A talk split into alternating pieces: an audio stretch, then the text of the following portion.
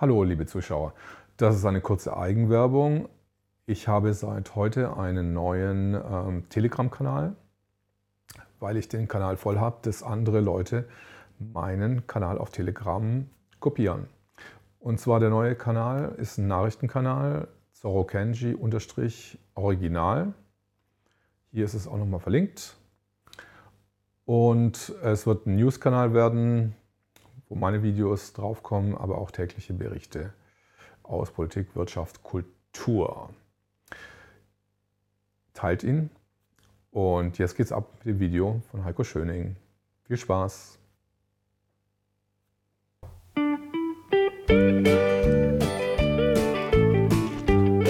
Folter. Folter. Guten Morgen, Heiko Schöning. Ähm, schön, dich mal wieder hier zu sehen in Berlin. Ähm, hast du irgendeine äh, eine Assoziation mit Country irgendwie, was jetzt irgendwie ein bisschen so negativ gefärbt ist? Nein, ähm, ich, ich mag es nur nicht so gerne. Okay. Was ist so dein Musikgeschmack? Ach, ich bin ja so ein Kind der 80er, da mag ich halt Pop und äh, Deepish Mode zum Beispiel. Ich habe ja auch in London mal Speaker's Corner äh, ein Lied von Deepish Mode zitiert, Where's the Revolution. Hatte einen besonderen Erfolg gehabt. Ja, Depeche Mode, also ich bin ja auch ein Kind der 80er und äh, Depeche Mode und es gab so ein paar Lieder, die dann auch wirklich auch bis in die 90er geschafft haben. Also solche Sachen wie, ich weiß nicht, El Niño de los Niños, ich weiß nicht, ob dir das noch was sagt. Äh, das hat schon eher so Elektroelemente, was dann auch in den 90ern so verwirklicht worden ist. Aber wie gesagt, wir sind jetzt hier nicht bei einer Sendung über, über, über 80er oder 70er Popmusik. Ähm, wir sind dabei und es freut mich ganz toll, äh, super, dass, äh, dass du die Gelegenheit hast, hier vorbeizukommen und dein neues Buch äh, Game Over vorzustellen. Ähm, ich hatte Du hattest das Buch angekündigt, aber nicht unter dem, nicht unter dem Umfang komplett. Äh, ich glaube 2019 bei Ken Jepsen schon. Ja, es ist ausgestrahlt worden im September 2019, also Monate vor Corona. Ich habe da die Antragsanschläge damit aufgeklärt und halt eben für 2020 vor dieser Corona-Panik gewarnt. Und aufgenommen ist es interessanterweise im Dezember 2018. Ich habe also schon ein Jahr vorher gewusst, dass Verbrecher eben diese Erregerpanik, die jetzt Covid-19 ist, planen. Also 2019 war das auf, aufgenommen und dann 2020 ist es dann. Nein, nee? andersrum. Es ist andersrum. 2018 aufgenommen worden. Dezember 2018 aufgenommen worden in Berlin und September 2019 ausgestrahlt worden. Das ist ja ein ganz schöner, das ist ein ganz schöner Vorlauf. Ich hatte Wirklich, Ken Jebsen hat so lange dazu gebraucht, um das Video auszustrahlen. Nee, das nicht. Also es war so ein bisschen wie meine Lebensversicherung. Denn ich meine, es ist jetzt belegt in dem Buch mhm. Game Over, Covid-19, Antrags 01. Es handelt sich hier um ein vorgeplantes weltweites Verbrechen.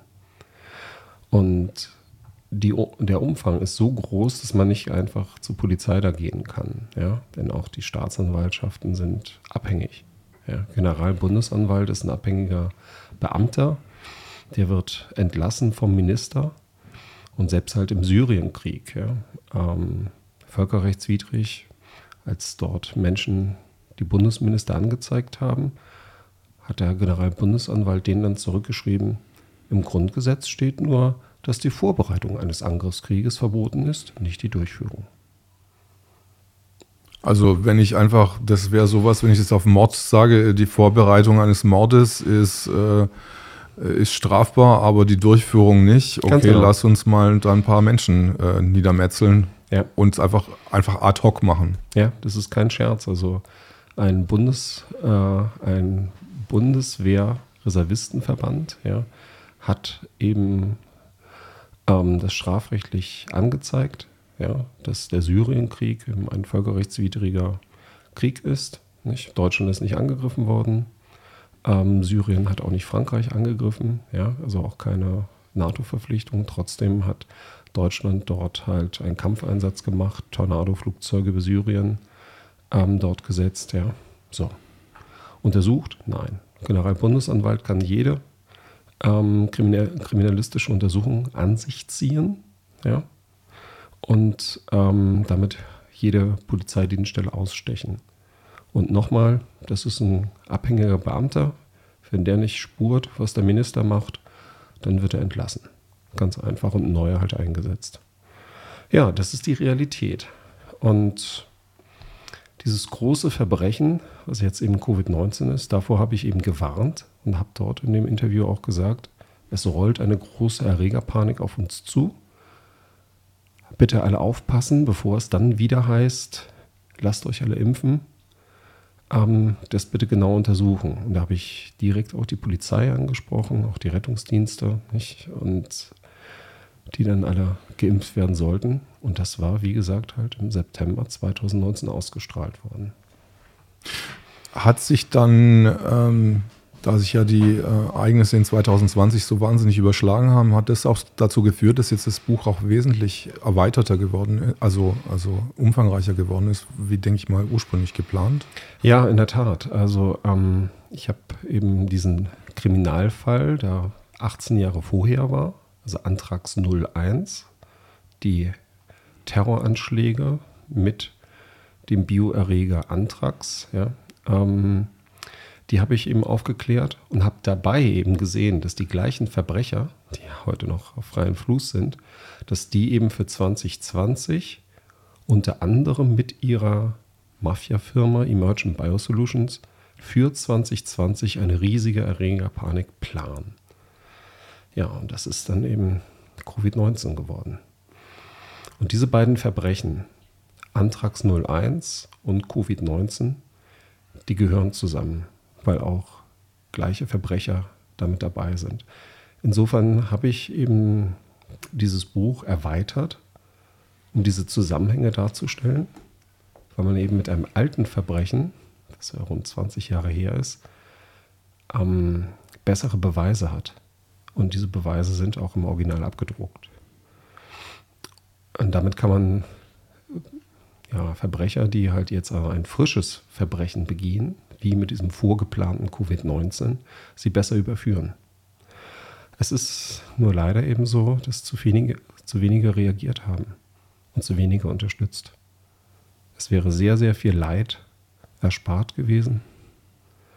Und das ist eine sehr, sehr tragische Geschichte eigentlich. Es kommt mir auch so vor, dass so die Bevölkerung in so einem Tiefschlafzustand ist, also eher komatös als äh, ein leichtes Mittagsschläfchen und äh, dass es doch vielleicht einiger Anstrengungen noch bedarf, da mehr Leute aufzuwecken. Wie meinst wie siehst du das? Ja, absolut auch. Also ich dachte ja auch, das würde dann halt auch reichen. Ich meine, diese Plattform hatte dann auf YouTube 500.000 Follower gehabt. Also wir sprechen jetzt hier über KenFM. Genau, KenFM, was heute apolut.net ist. Ja. Ähm, man kann mein Interview von damals auch dort immer noch kostenlos abrufen. Ähm, aber zu wenige haben eben reagiert und der YouTube-Kanal ist gesperrt worden. Ja, für ein anderes Video übrigens von mir. Ja. Ähm, und diese 500.000 Follower, die sind damit ausgelöscht worden. Und ich bin ja auch oft am Sprechen gehindert worden, um einfach diese Tatsachen auszusprechen. Ja, also das ist schon eine sehr, sehr schwierige Materie, aber richtig, ja, das hat nicht gereicht. Ja. Also diese 500.000, das ist ja auch eher eine Symbolwirkung für andere Leute gesetzt. Ähm, diese 500.000 Leute sind ja noch da die sind ja nicht irgendwie ausgemerzt. Hoffen wir wenigstens. Also, oder ja. haben sich nach Afrika abgesetzt oder was weiß ich, wohin äh, sich verzogen haben. Ja. Wir haben es ja auch in den großen Demonstrationen gesehen, dass da ja noch mehr als 500.000 da sind. Ja. Ich komme gerade auch ähm, von einer internationalen Konferenz in Malmö, Schweden. Und das war so eigentlich die bestbesetzteste Konferenz. Da haben jetzt auch ähm, Catherine Austin-Fitz, die ehemalige Staatssekretärin, halt ähm, aus den USA auch gesprochen, eine Finanzexpertin, Whistleblowerin. Ähm, Robert F. Kennedy ähm, hat auch gesprochen, Professor Suchet Bhakti und ähm, Christian, Professor Christian Parent aus Frankreich. Auch andere gute Leute aus Frankreich. Das war mir auch mal sehr wichtig, dass wir einfach endlich mal Deutschland und Frankreich zusammenbekommen.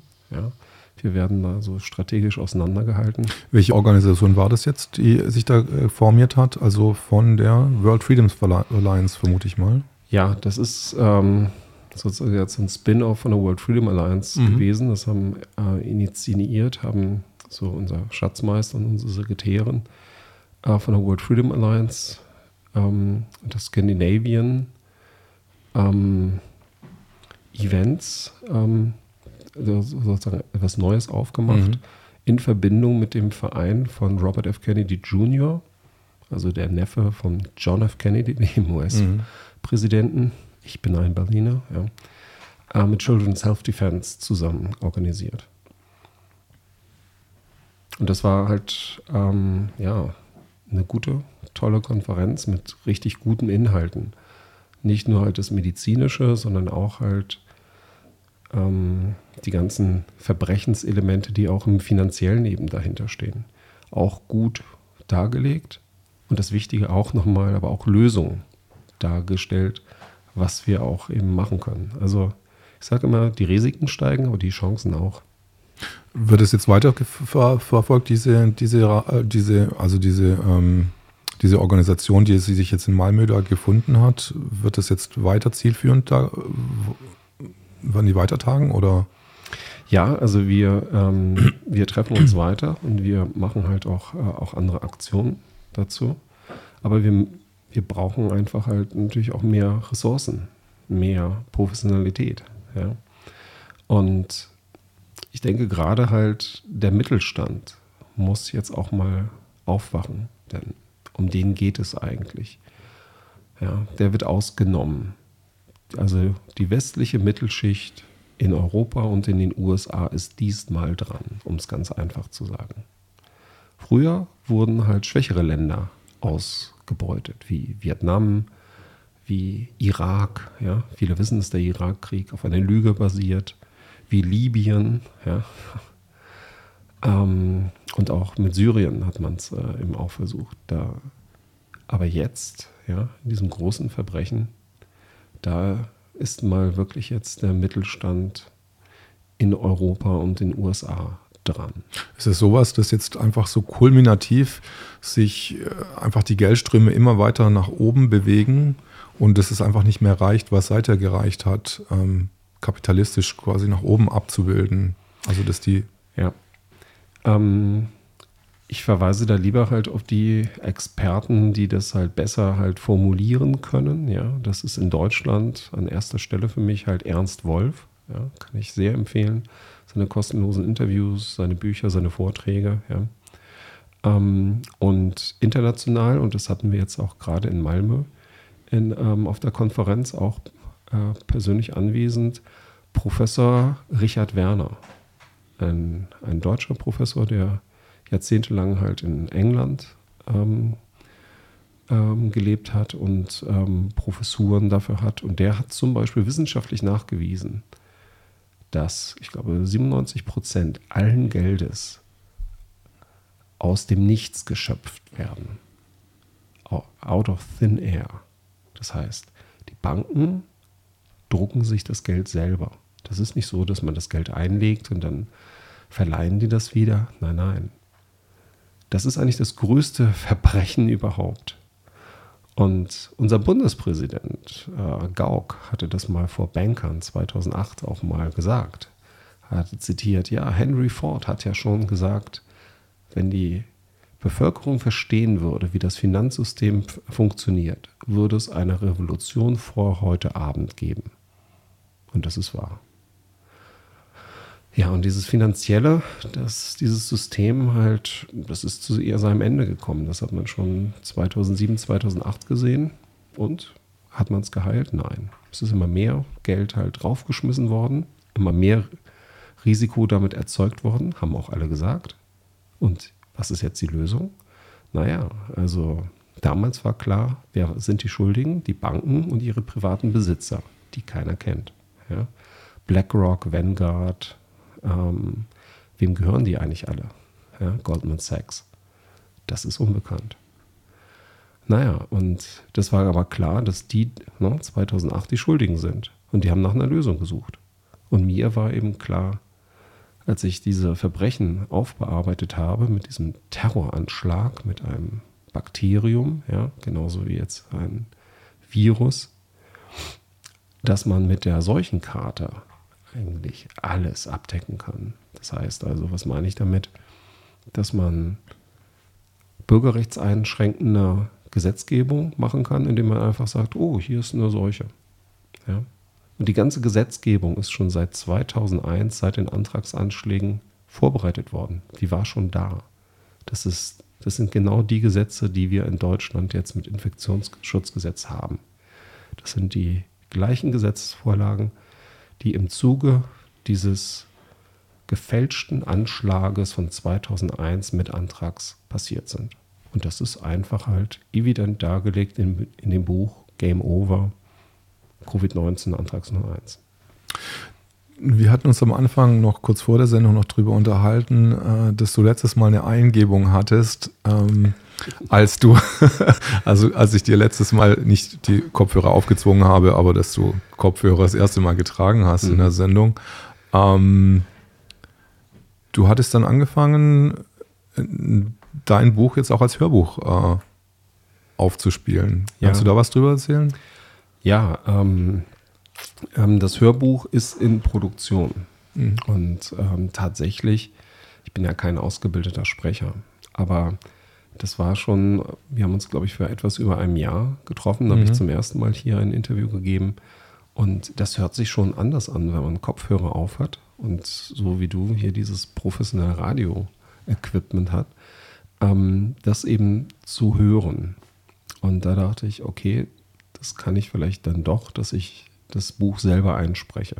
Ganz viele haben halt danach gefragt, nicht, wann gibt es das als Audiobuch? Und ja, jetzt im professionellen Musiker-Tonstudio ähm, spreche ich das gerade ein. Und das macht, macht sehr viel Spaß. Auf der anderen Seite ist es natürlich auch anspruchsvoll und auch erschütternd, das selber immer noch zu lesen. So lange ist das schon her. Und so viele Menschen sind in der Zwischenzeit zu Schaden gekommen. Also ich muss sagen, ich war ganz begeistert, wo ich das Buch dann in den Händen hatte, weil ihr könnt es jetzt gerade nicht sehen, aber es ist eine schöne CD auf der DVD auf der ersten Seite noch äh, mit eingefügt und auf der letzten Seite auch. Ähm, das ist jetzt ähm, Material, was jetzt was ist da für Material drauf? Kannst du es äh, nochmal wiederholen? Ja, also ich hatte ja, ähm, nachdem ich das ja schon gesagt habe, nicht, diese Panik wird vorbereitet und das mhm. ist die, da steckt unter anderem diese Firma Emergent Biosolutions dahinter und ihre mafiösen Direktoren und genauso ist es gekommen. Die stellen den, äh, den Corona-Impfstoff für AstraZeneca, Johnson Johnson, Novavax und andere her. Es ist leider genauso gekommen. Ähm, habe ich den Außerparlamentarischen Corona-Untersuchungsausschuss gegründet. Und das, den habe ich schon im Mai 2020 ausgerufen.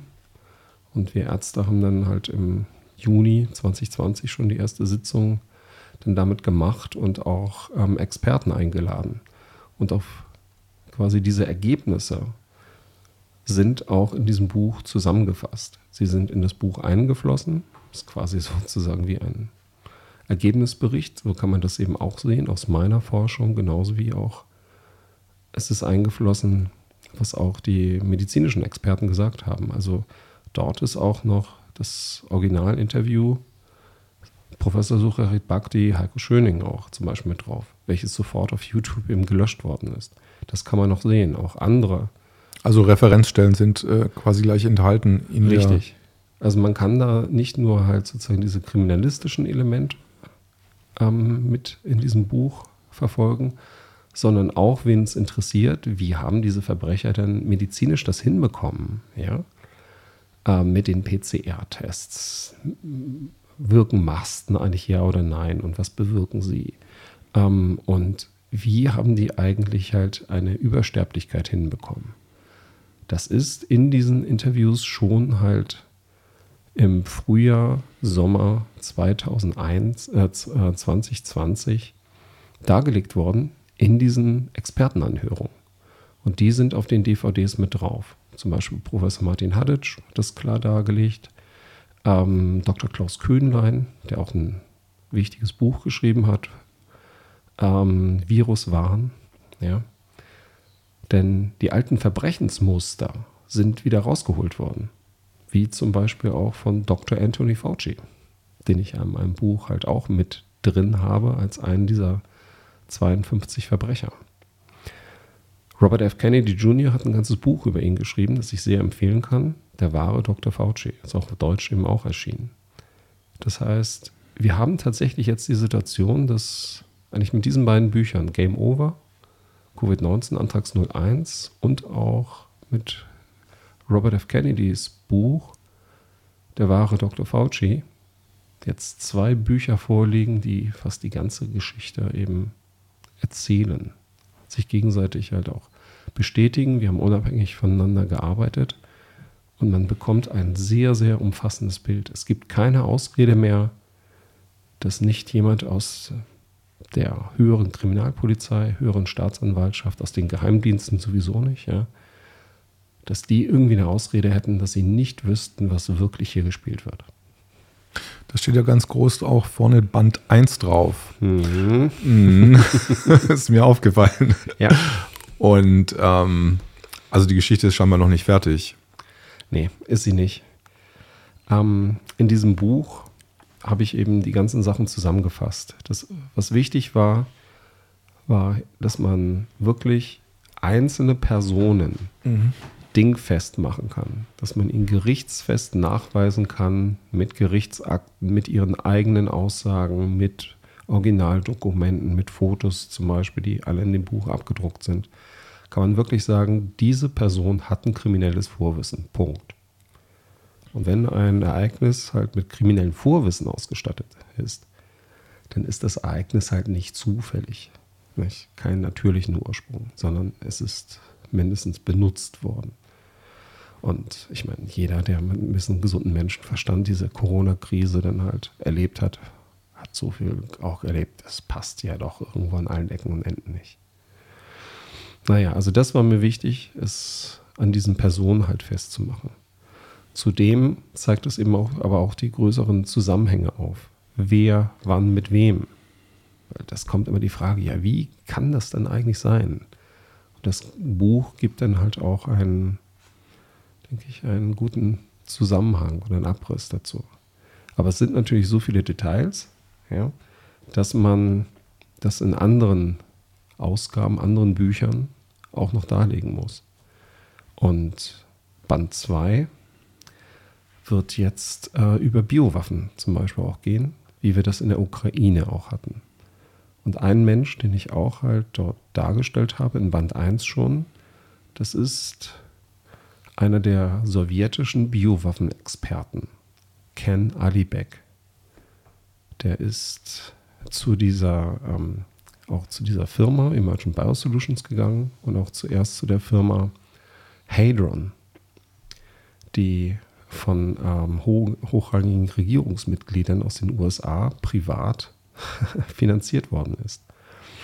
Und das ist ein Antragsexperte, ja? Ähm, also für Biowaffen und auch für andere.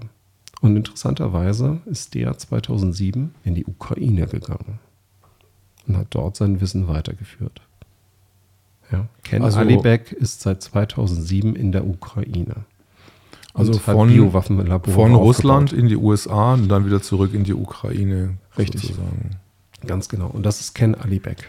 Ich wollte noch äh, was ähm, wissen über den schönen Aufbau des Buches. Also das Buch habe ich jetzt gesehen, also kommt denen entgegen, die mehr, ähm, sagen wir mal so, lernen aus, aus Grafiken, beziehungsweise ich habe jetzt gesehen, ihr habt es als Kartenspiel, ein Kartenspiel noch integriert. Plus, ähm, es gibt hier Chips-Coupons für Organisationen. Kannst du allgemein sagen, was es mhm. damit auf sich hat, was du dir dabei gedacht hast, dass du das ja. so als Spielkartensystem aufgezogen ja. hast? Also man muss einfach sehen, diese, wenn es um Impfung geht, wenn es um Medizin geht, Biotechnologie, ja, das ist eine, so ziemlich kompliziert. Aber für Personen, für Menschen ist jeder ein Experte. Jeder hat ganz, äh, ganz gute Eigenschaften, Menschen halt zu beurteilen. Deswegen wollte man auch wissen, welcher Mensch eigentlich warum. Um das plastischer darzustellen und auch zu sehen, welche mafiöse Gruppe hat eigentlich mit welcher zusammengearbeitet, habe ich ein bekanntes System benutzt. Und das sind Kartenspiele. Herz, Kreuz, Pik, Karo, das kennt jeder. Und jeder kennt die Ordnung. Jeder weiß, dass da halt die drei niedriger ist als die fünf. Ja? Und ähm, dass der Bube ja, ähm, ähm, niedriger ist als der König. Ja? Und in diese Reihenfolge habe ich eben 52 Personen dann gebracht, dass man schon mal grundsätzlich das versteht. Ja, wir haben hier auch den Buden, das ist Joe Biden. Joe Biden ist der Bube. Okay. Ja, genau. Mhm. Der ist Karo Bube. Mhm. Ich habe denen auch halt einen Untertitel gegeben, das ist der Stellvertreter. Und ähm, Ken Alibek zum Beispiel, das ist ähm, Kreuz 9 und das ist halt der Antragsentwickler. Ja. Wir haben jetzt vorher schon mal ein paar Karten gezogen, mhm. um uns hier mal ein bisschen durchzuhangeln. Und wirklich einer der ersten hier, also haben wir gezogen, das ist der Ken Alibeks. Hatte der was hatte der denn schon vor 2001 äh, gemacht gehabt? War der dann schon in, in den USA aktiv für die ja. Antrax-Entwicklung tätig? Ganz, ganz genau. Also äh, man sieht auch daran, diese Verbrechen werden eben vorbereitet und auch die Bevölkerung und die Medien werden vorbereitet. Es werden immer wieder, und das zeigt sich als äh, dieses Verbrechensmuster, es werden vorher schon Bücher geschrieben, Experten ausgesendet um halt sozusagen diese Saat zu legen, dass man weiß, oh ja, da könnte was sein, das könnte ein Thema werden. Und Ken Alibek ist von der Heritage Foundation seit äh, 1998, also drei Jahre schon vor den ähm, Antragsanschlägen, ist er halt rumgesendet worden, so auf Tour. Und hat dann schon ähm, ja, Angst geschürt vor Antrags, ja, wirklich vor Antrags und den anderen Krankheiten. Auch in wissenschaftlichen Zeitschriften oder allgemein in der Presse? Oder wie ja. sah das aus? Na, hauptsächlich in, allgemein in der Presse. Also der hat ähm, Vorträge vor Stiftungen gehalten im Fernsehen. Das kann man sich alles noch auf, äh, kostenlos auf dem Parlamentsfernsehen der USA anschauen. cspan.org, also c-spann.org. Können wir das mal kurz einblenden hier? Ja. Oder kannst du das mal kurz kann man, kann man, mal, kann man mal machen. Genau. Dann kann man cspan.org mal sehen. Und dann kann man so einen Namen wie Ken Alibek mhm. äh, mal eingeben. Und dann sieht man dann dort, oh, der hat schon für die Heritage Foundation, da sieht man das Logo im Hintergrund, hat er das eben gemacht. Und der hat auch Kongressanhörungen, also vor Parlamentsausschüssen schon gesprochen. Mhm. Und als dann die Antragsanschläge wirklich passiert sind, ja, dann war natürlich der Experte, wie so ein Drosten quasi, der dann auch gesagt hat, so und so und so müssen wir das alles machen. Und diese Heritage Foundation, da ist halt, wer steckt dahinter? Das ist halt die Person von Edwin Mies, kaum hier bekannt. Ja? Und Edwin Mies ist der Geldgeber der Firma Hadron, die eben diese. Kreuzkönig. Ja, Kreuzkönig, die eben diese Biowaffen äh, ähm, äh, auch mit hergestellt haben für Antrax. Und Ken Alibek war dort ähm, Abteilungsleiter. Und Edwin Mies ist derjenige, der auch die Antragsanschläge vertuscht hat, als es dann rauskam. Nicht? Oh, das war nicht der Irak 2001, sondern das war das US-Militär selber. Man konnte dieses Material dann doch zum Glück schnell genetisch eindeutig rückverfolgen. Das stammte also aus den USA selber. Deswegen sind alle Berichte halt wieder entdeckt unter den Teppich gekehrt worden. Kaum einer kennt sich noch mit den Details eben aus.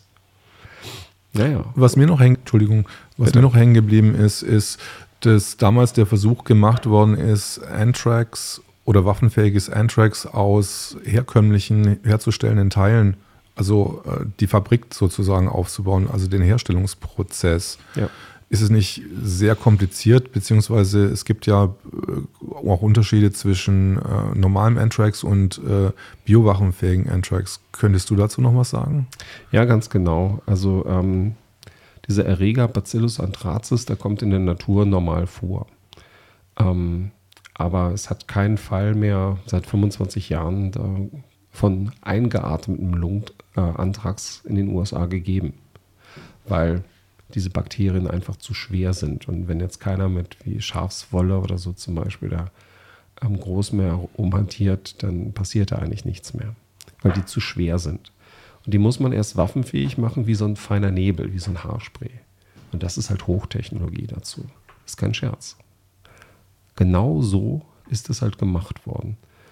Und mit dieser Panik von 2001, mit Antrax, seitdem sind aus ein paar staatlichen Biowaffenlaboren eine Industrie entstanden mit 20.000 Forschern und rund 400 Unternehmen.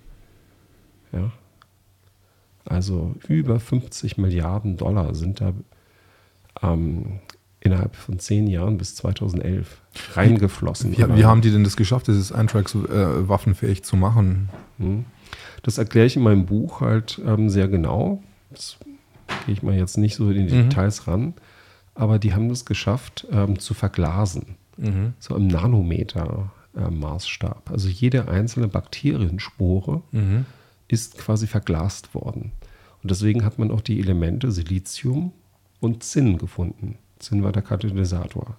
Das gibt es in der Natur nicht. Ja? Und diese Vernebelungstechnologie, diese Aerosoltechnologie, die hatte eben das Unternehmen Battelle. Die sind nie untersucht worden. Also. Ähm, aber wenn ich Aerosole höre, dann sind bei mir gleich so Alarmsignale, Aerosole durch Masken und so. Da geht bei mir gleich so ein Register auf. Klar, Masken schützen davon nicht. Ja, auch nicht. Nein. Okay. Auch jetzt halt gegen die Coronaviren nicht. Ja. Mhm. Ähm, Viren sind so klein, die gehen einfach durch die Maschen halt ähm, einer chirurgischen Maske oder auch durch eine FFP2-Maske einfach durch. Das ist etwa so, wie halt eine Fliege durch ein Fußballtornetz durchfliegt. Mhm. Das war vorher schon bekannt und auch jetzt. Haben wir da nicht jemand, der das noch irgendwie.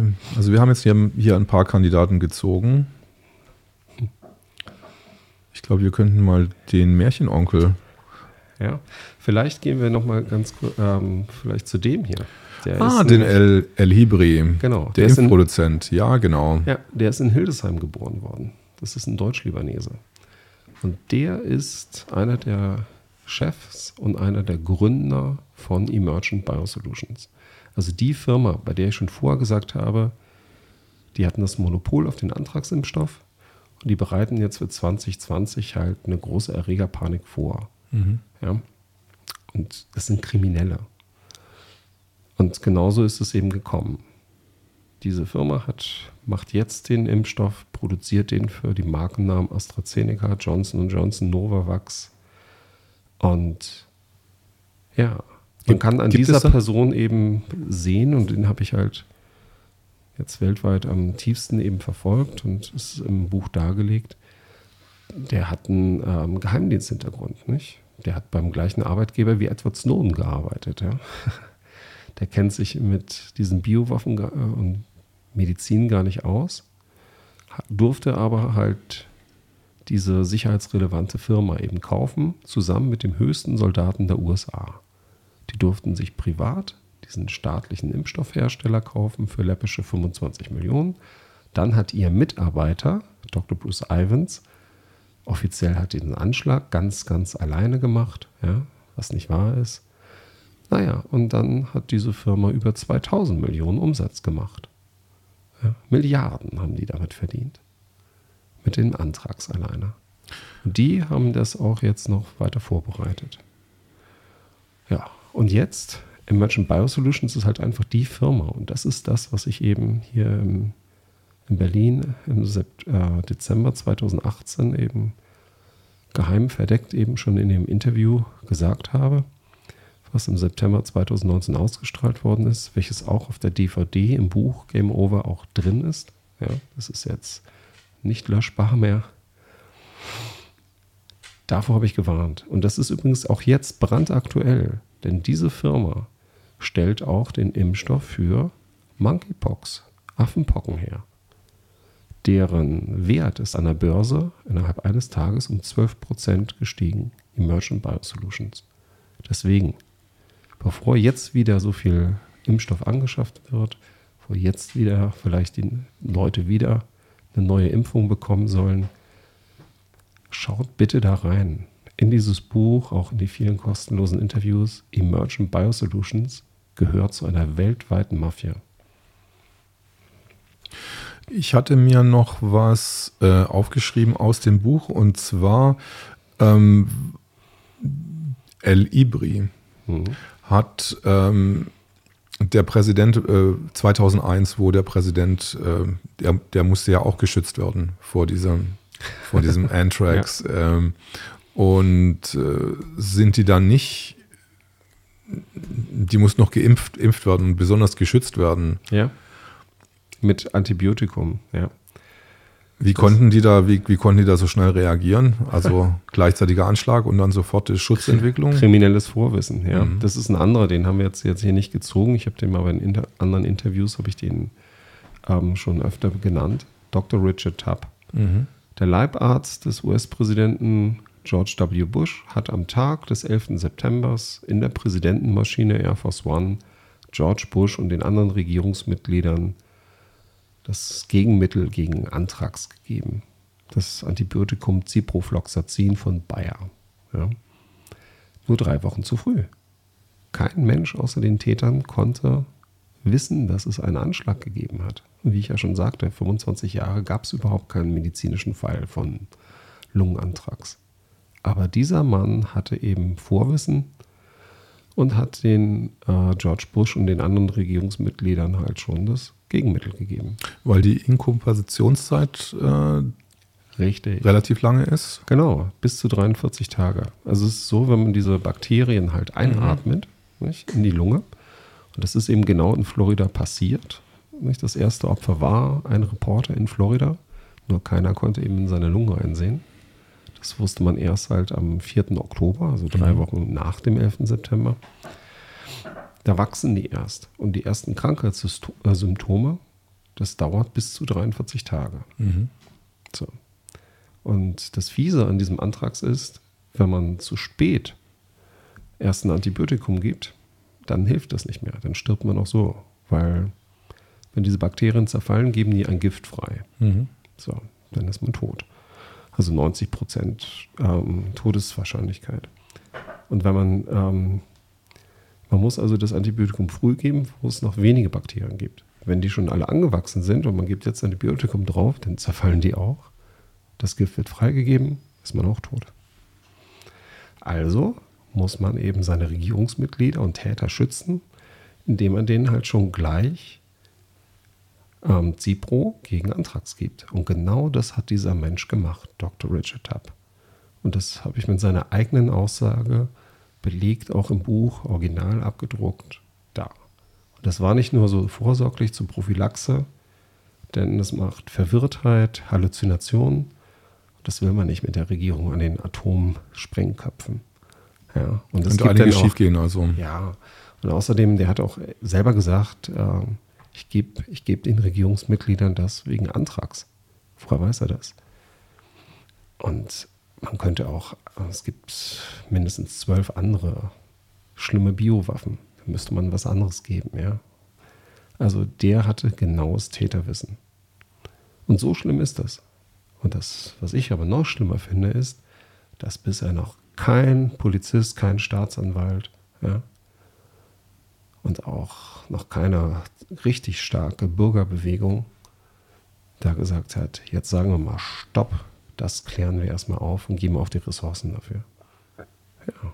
Lieber halt den Kindern halt eine Maske umbinden, sich selber halt einen Maulkorb geben, selber halt sich durch Lockdown halt die Wirtschaft halt kaputt machen lassen, anstatt doch einmal tapfer genug zu sein und zu sagen, hier, das klären wir auf. Und zwar mal richtig professionell und den Aufklärern, die das eben sofort gesagt haben, die auch zu unterstützen. Und tja, das ist einfach zu wenig gewesen bisher. Gehen wir mal weiter hier in dem lustigen Kartenset. Übrigens, äh, warum, äh, warum hat er Herz als Farbe? ähm, bei wem bist du gerade? Bei El Ibri. Bei El Ibri. Ähm, das ist der Fall Ivans. Ja. Ähm, es gibt da so einen großen Mafia-Clan, mhm. der nennt sich Establishment, einen kleineren, das sind die Reaganites, ja, die haben dann also Pik und Kreuz. Mhm. Und der Fall Dr. Bruce Ivans, mhm. nicht, dieser offizielle Antragsmassenmörder, ja, dieser Terrorist, die haben, die damit direkter involviert sind, die haben alle halt Herz bekommen. Mhm. Da weiß man, okay, der ist halt genau da in diesem Fall. Die stecken richtig tief drin. Herz, nicht? Die sind dort in diesem Fall eben. Die sind mit Herz drin. Ja. Vielleicht mit falschen Herz, aber. Drin. So weiß man, okay, hat, mhm. hat sich orientiert. Denn das Besondere ist ja, es gab ja schon früher große Verbrechen. Und das, was wir halt als Aufklärer immer falsch gemacht haben, nicht auch halt die anderen Anschläge vom 11. September und auch ähm, andere Kriegslügen vorher. Was wir immer falsch machen ist, wir konzentrieren uns nicht auf die wichtigsten drei Sachen, um die halt professionell darzustellen und darzulegen und dann auch wirklich millionenfach zu drucken in andere gute Form zu bringen und dann wiederholen, wiederholen, wiederholen. Sondern wir machen viel zu viel hier mal irgendwas Medizinisches, da mal wieder was Wirtschaftliches, zack, zack, zack, zack, zack. So, es macht Puff, Puff, Puff, Puff, Puff, mhm. aber erzielt keine große Wirkung. Wir müssen uns auf die besten Sachen konzentrieren und wir müssen sie verständlich darstellen. Deswegen auch halt diese ganzen Infografiken in diesem Buch. Ich wollte nicht nur eine Ansammlung von Buchstaben haben, mhm. sondern auch wirklich diese Verbindungen eindeutig grafisch halt eben darstellen. Deswegen auch diese Elemente. Äh, das Buch hat ähm, vier Hauptelemente eigentlich nur. Personen werden im Kartenformat dargestellt, rechteckig.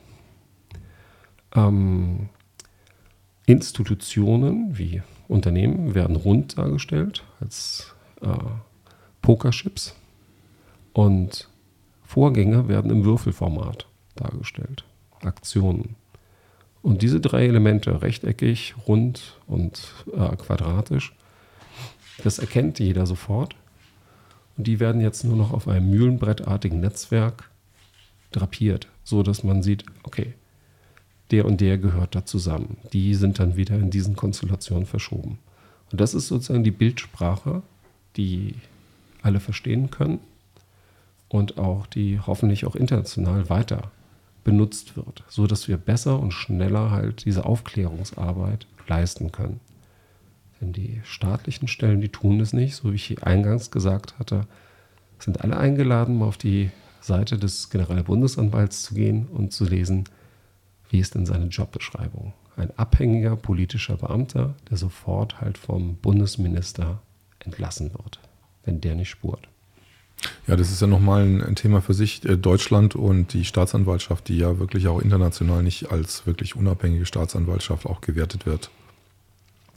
Ähm, wer ist McManus? Hier haben wir die äh, drei mhm. Kreuz. Ja. Die Pharmahand. genau. Das sind, ich kann, also die gute Nachricht ist auch, es sind nur wenige Verbrecher eigentlich. Und es werden immer wieder die alten Verbrecher wieder benutzt, ja.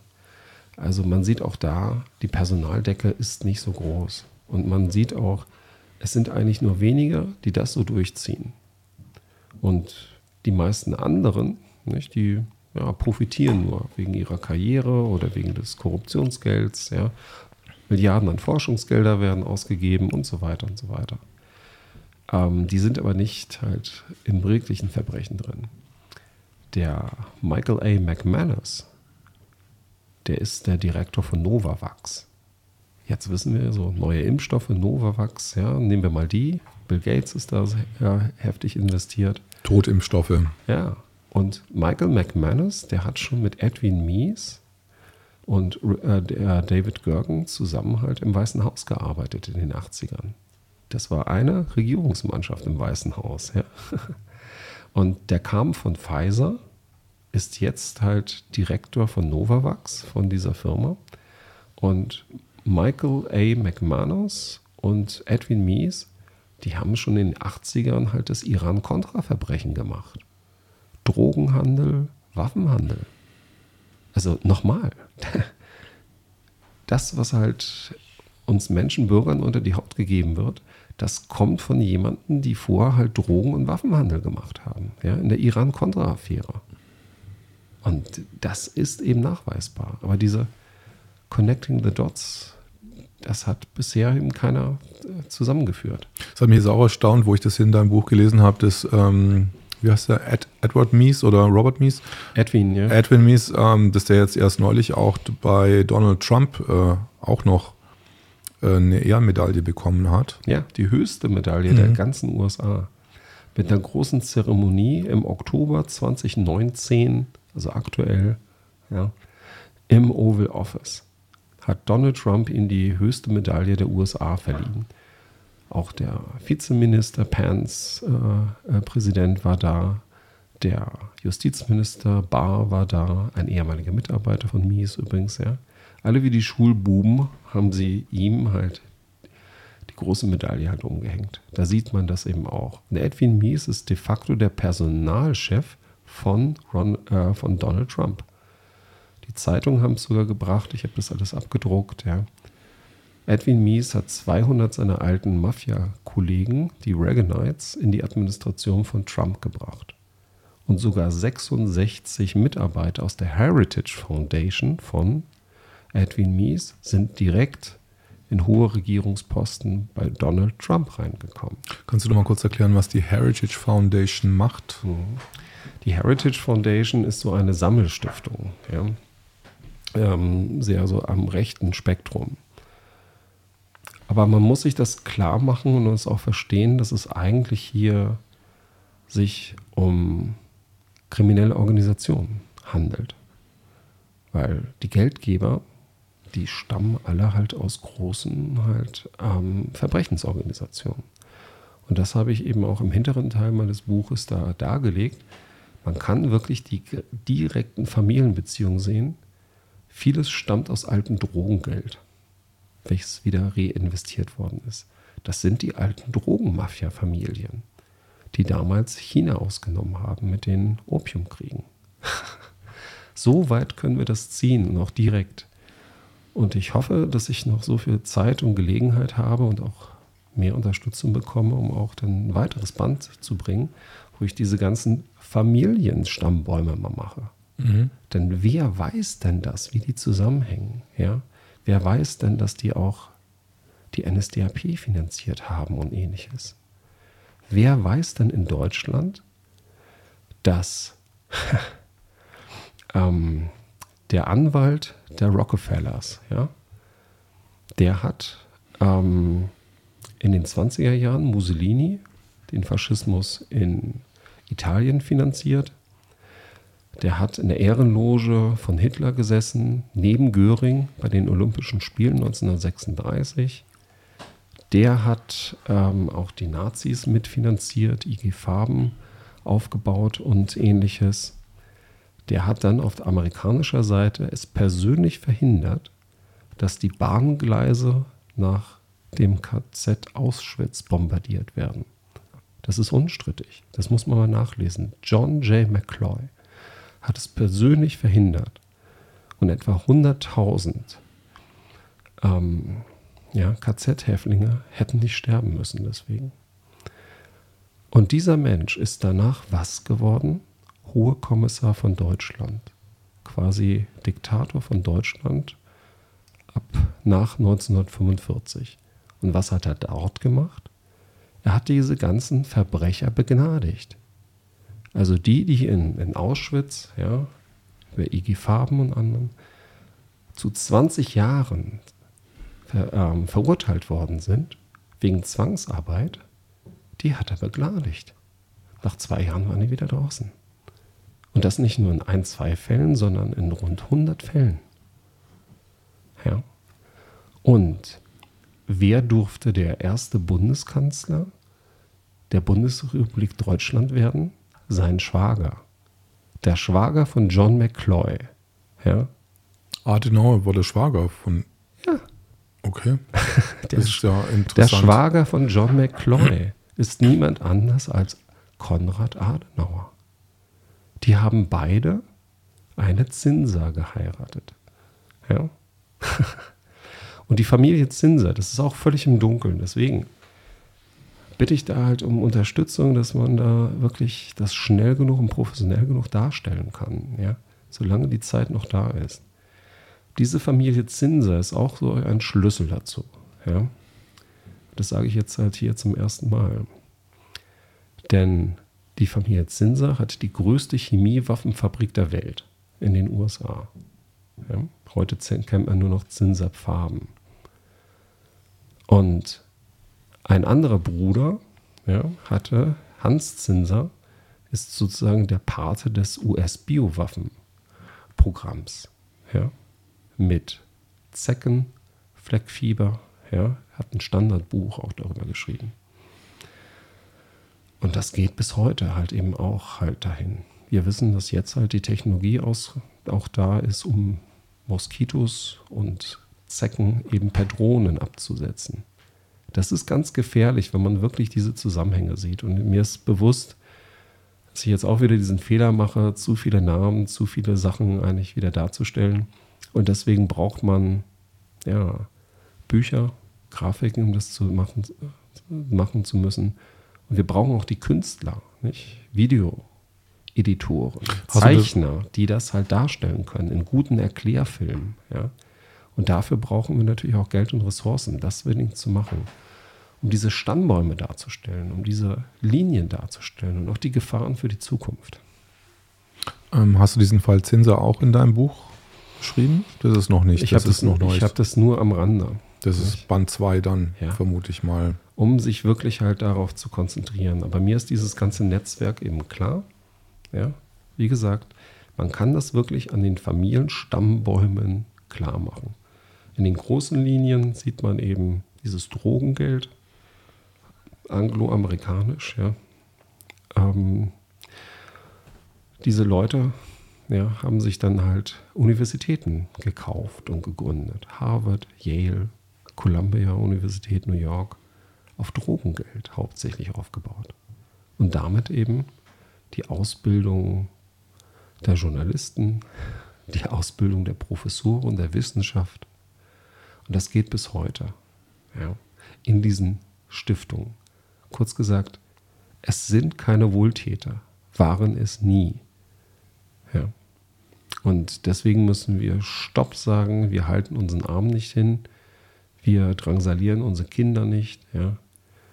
Und wir sehen einfach, wer stellt es her. Und deswegen auch, genau, ganz wichtig hier, Michael A.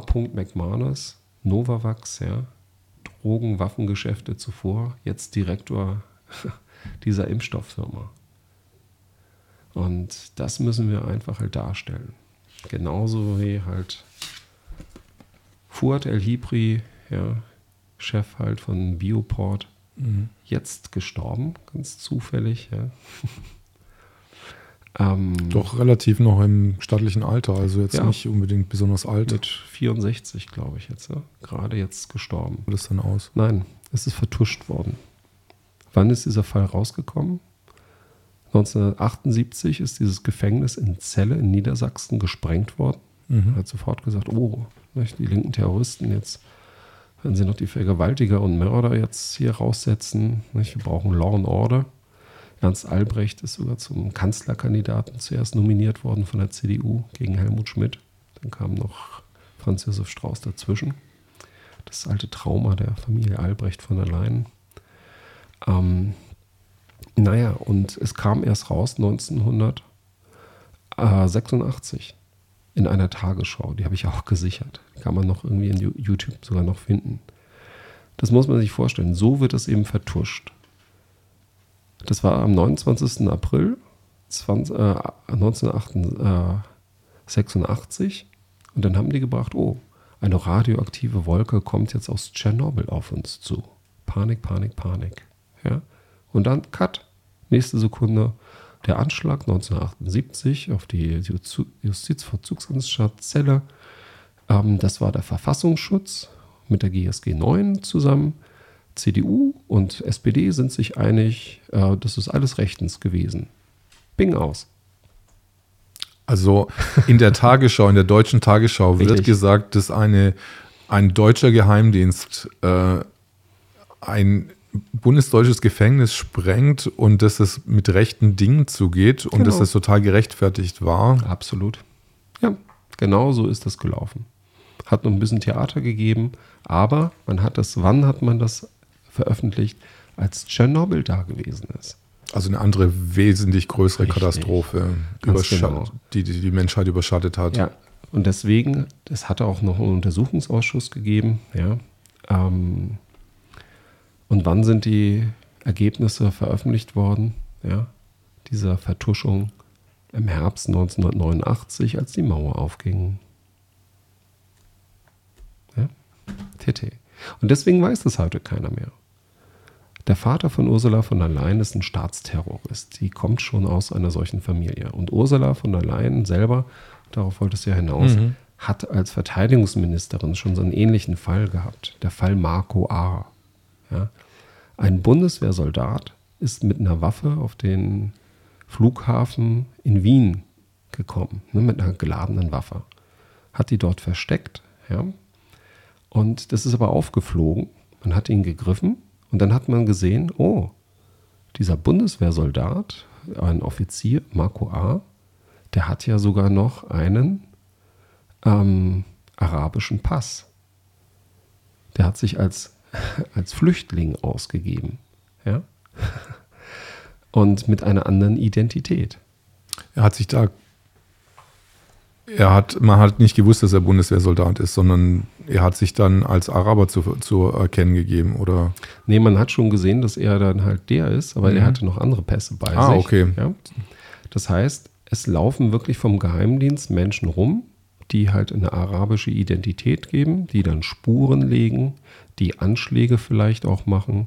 Wir erinnern uns nur an den Fall Anis Amri. Ja? Und genau einen solchen Da Fall. wurde ja auch der, äh, da wurde auch der Ausweis äh, gefunden, als ob das so Visiten, Genau. Visitenkarte für den Täter ist. Richtig. Ne? Einfach lasse ich mal da halt liegen. Und das ist nicht witzig, halt mit dem, ähm, mit dem LKW halt in den Weihnachtsmarkt reinzufahren. Ja? Das nicht. Der Ausweis lag dann äh, einfach mal daneben. Ja? Und ja, diese Spuren, ja, wie viele Anis Amri hat es wirklich gegeben? Wie viele Spuren werden gelegt?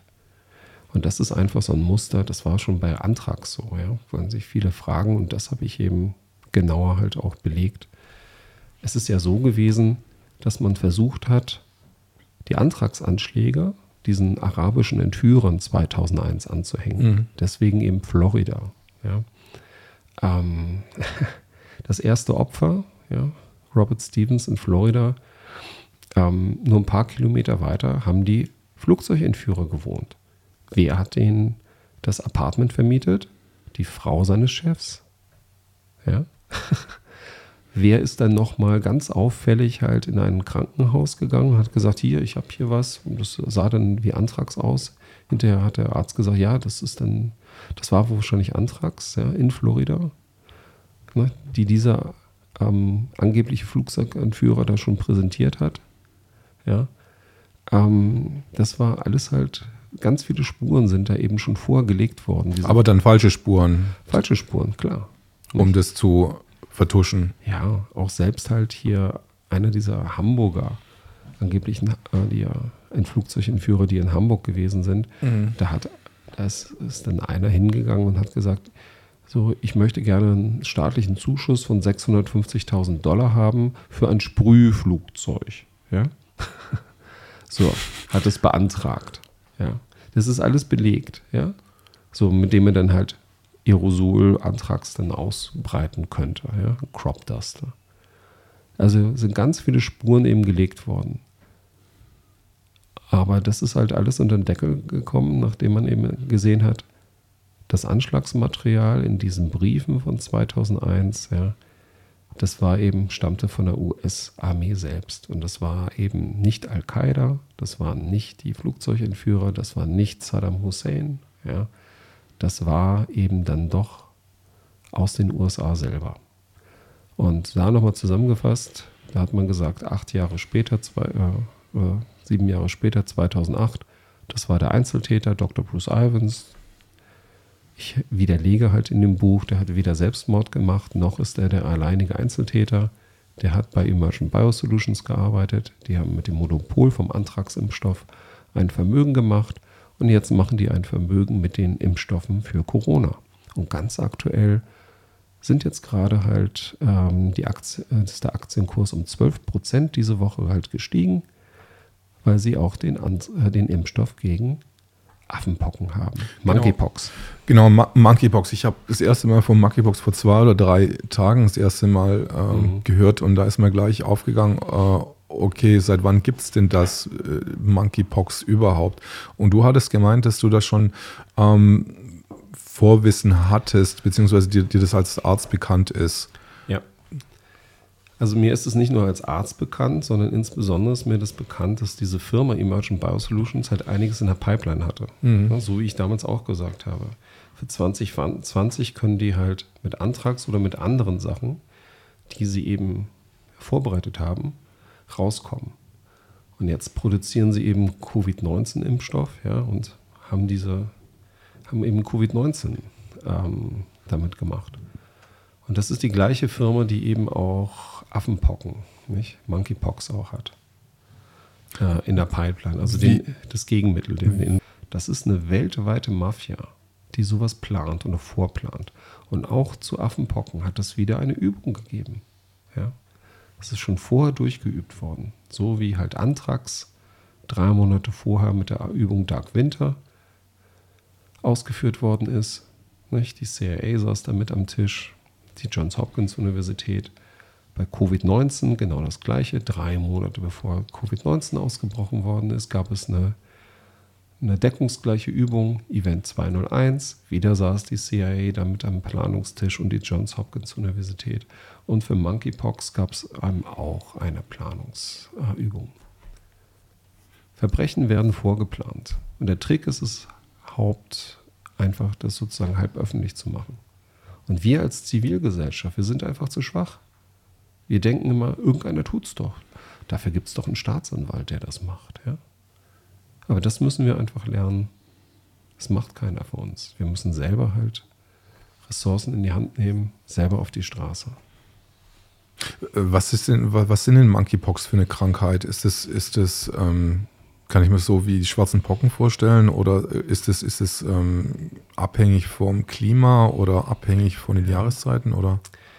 Ähm, ich will da jetzt gar nicht in die großen Details rein. Wir haben heute schon ganz viele Namen und Sachen halt gebracht. Also es ist eigentlich für, die, ähm, für den Menschen eine ganz harmlose Krankheit, ja, die harmlos verläuft.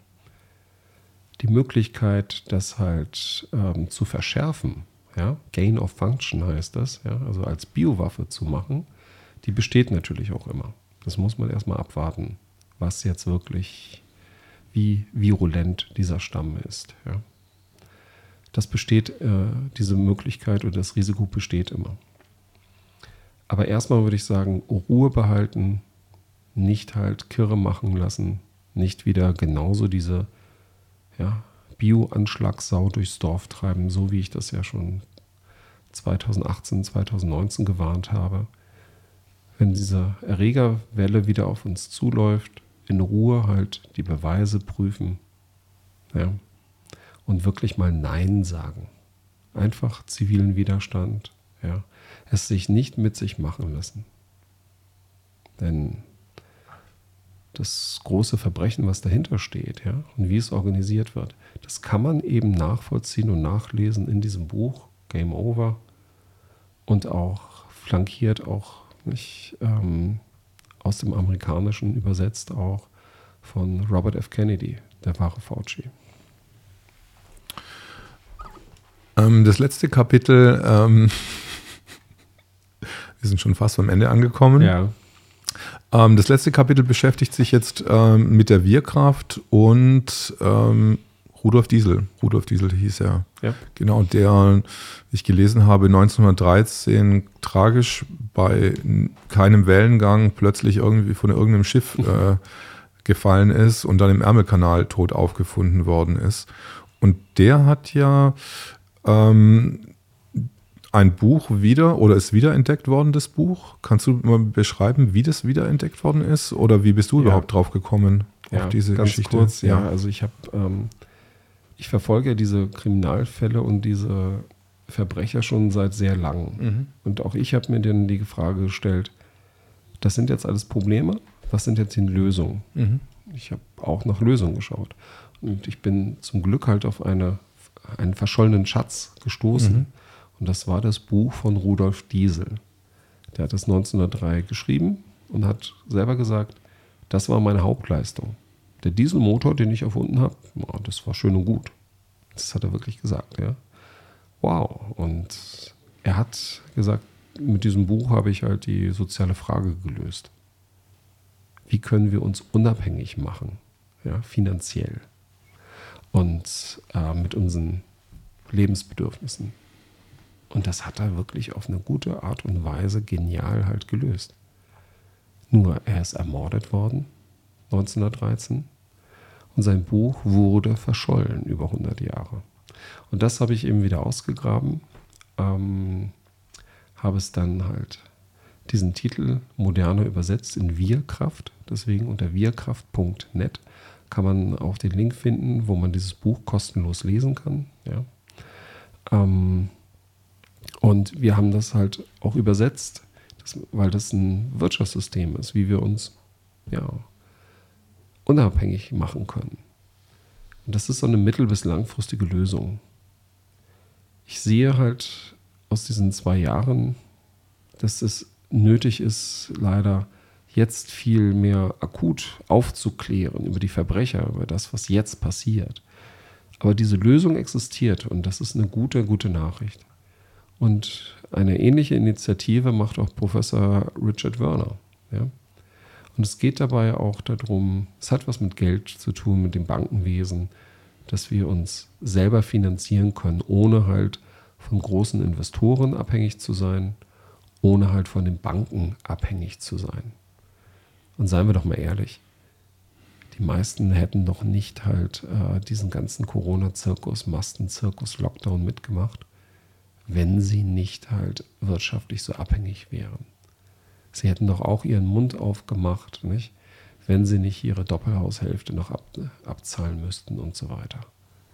Und es ist schon längst möglich, ja, ähm, dass wir uns wirtschaftlich unabhängig machen können und auch alle Umweltprobleme lösen könnten, nicht mit nachhaltigen Dingen. Ja. Wenn nicht halt diese Verbrecher das Ganze nicht monopolisieren würden und behindern. Und die nächste Stufe droht uns jetzt, und das heißt programmierbares Zentralbankgeld. Nur noch eine Bank, ja. So, guten Morgen, liebe Bankangestellte, ja. Nur noch eine einzige Bank, die Zentralbank, bei der jeder halt nur noch ein Konto hat. Und das noch programmierbar. Das heißt, dein Geld ist halt im Radius von 10 Kilometern halt gültig, darüber hinaus nicht, wenn du nicht brav gewesen bist. Und das ist das China-Kreditsystem, ja, welches hier eingeführt wird. Deswegen dazu empfehle ich halt Ernst Wolf, ja, Professor Richard Werner, wenn man das ins, im Detail nachlesen will. Wir haben einfach gute Lösungen. Und das Gute ist, wir sind da international zusammengekommen, wie diese gute Konferenz da jetzt in Malmö in Schweden. Und zusammenfassend kann man einfach sagen, jeder kann sich daran wenden, jetzt an wirkraft.net, an das Institut in Wien, um da halt mitzumachen, mit Ressourcen reinzugeben. Wir brauchen den Mittelstand, wir brauchen die Ressourcen, das, die Management-Expertise und wir brauchen auch die Künstler, ja, mit deren Kreativität, um es halt verständlich umzusetzen. Denn das ist eine Bringschuld und da lerne ich halt auch noch dazu. Wir haben noch einen vergessen. Ich weiß nicht, ob das der Joker ist. Wer ist das hier? Ach Gott. Unser guter alter äh, Klaus Schwab. Okay, du willst noch einen draufsetzen. Okay. Nein, ich will keinen draufsetzen. Das ist wahrscheinlich nur der krönende Abschluss, weil es auch die Dame ja. ist. Ja. Ein Peak. Gut. Wir fragen uns ja immer, wie kann das eigentlich sein? Wie kann das durchgehen? Ja? Man kann es gut festmachen an der Person auch von Heinz Alfred Kissinger. Mhm. Henry Kissinger.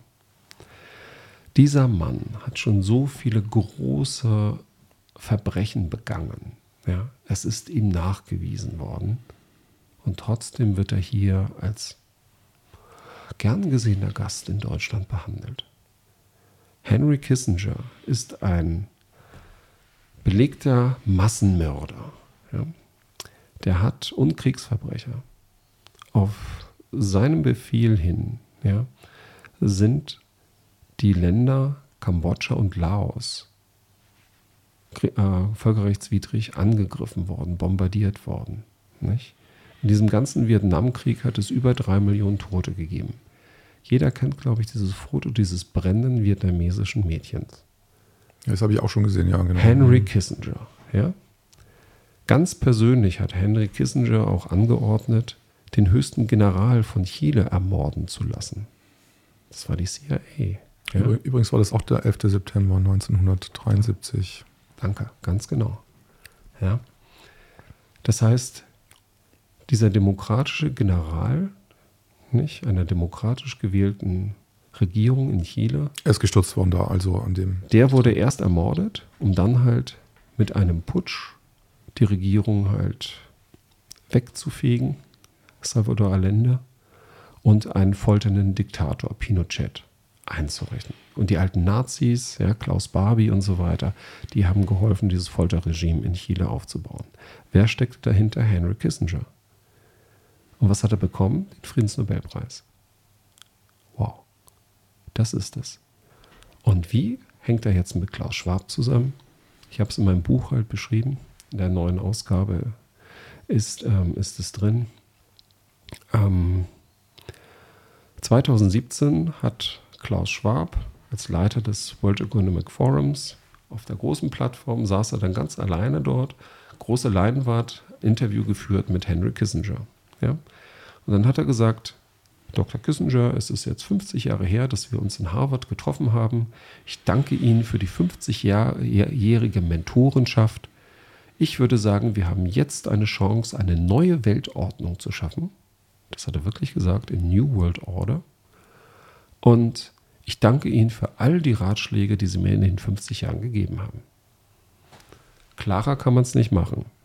Da sagt der große alte Mafia-Boss hier, das ist mein neuer Mann. 2017 Klaus Schwab. Ja? Und wer hat ihm dann geholfen, 1971 das dann aufzusetzen? Henry Kissinger.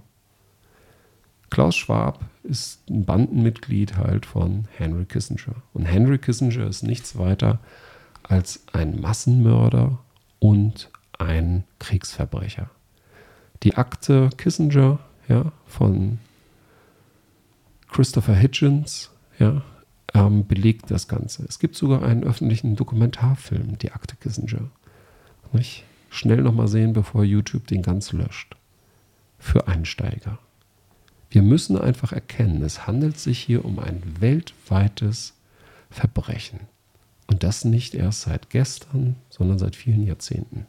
Und wenn wir nicht mal endlich ehrlich sind und Massenmörder wie Kissinger ne, nicht halt bei der Zeit na, Helmut Schmidt, Dönhoff, beste Freunde von ihm, ja, wieder einladen, sondern einfach das beim Namen nennen und ernst zu nehmen. Dann sehen wir, diese skrupellosen Massenmörder planen etwas Neues. Und Klaus Schwab hier, das ist halt eben kein Wohltäter, das ist kein Wohltätigkeitsverein, dieses World Economic Forum. Das ist ein knallharter Interessensclub. Ja. Und wir ja, wir sind die Kollateralschäden. Und dazu sagen wir nein. Denn wir haben Verantwortung für unsere Kinder, für unsere Mitmenschen und auch für uns selber. Das ist eines der wichtigsten Sachen, es ist einfach gerade in den Spiegel zu gucken. Ja? Denn das ist auch gesünder, egal was kommt. Ich glaube, das war ein gutes Schlu Schlusswort, oder? Für heute. Das war jetzt verdammt äh, harter Probak. Aber ich würde sagen, wir könnten, wir können ja die Leute oder äh, wie soll ich sagen, ähm, wir haben ja einfach diese ganze Zeit dieses, dieses Bam, Bam, Bam mit der Ukraine-Krise und mhm. dieses Zugeballer. Und es ist wirklich wunderschönes Wetter draußen, die letzten Tage gewesen. Und die Welt ist gut. Ja.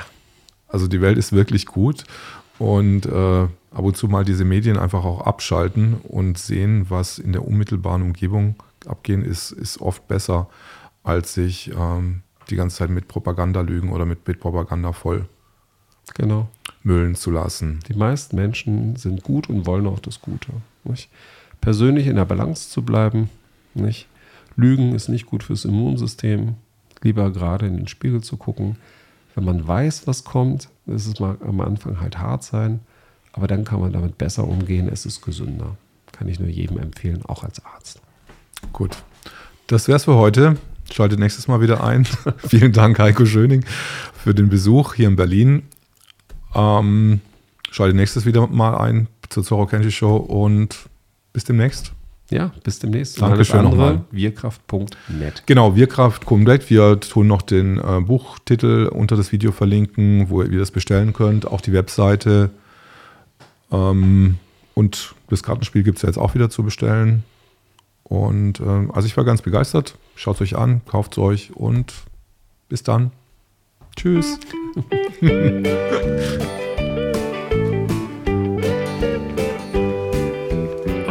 fünf, haben wir jetzt fünf Stunden geredet, oder? Ey, das ist viel. Das ist viel, das ist echt viel Zeug, muss echt sagen. Also ich bin echt auch.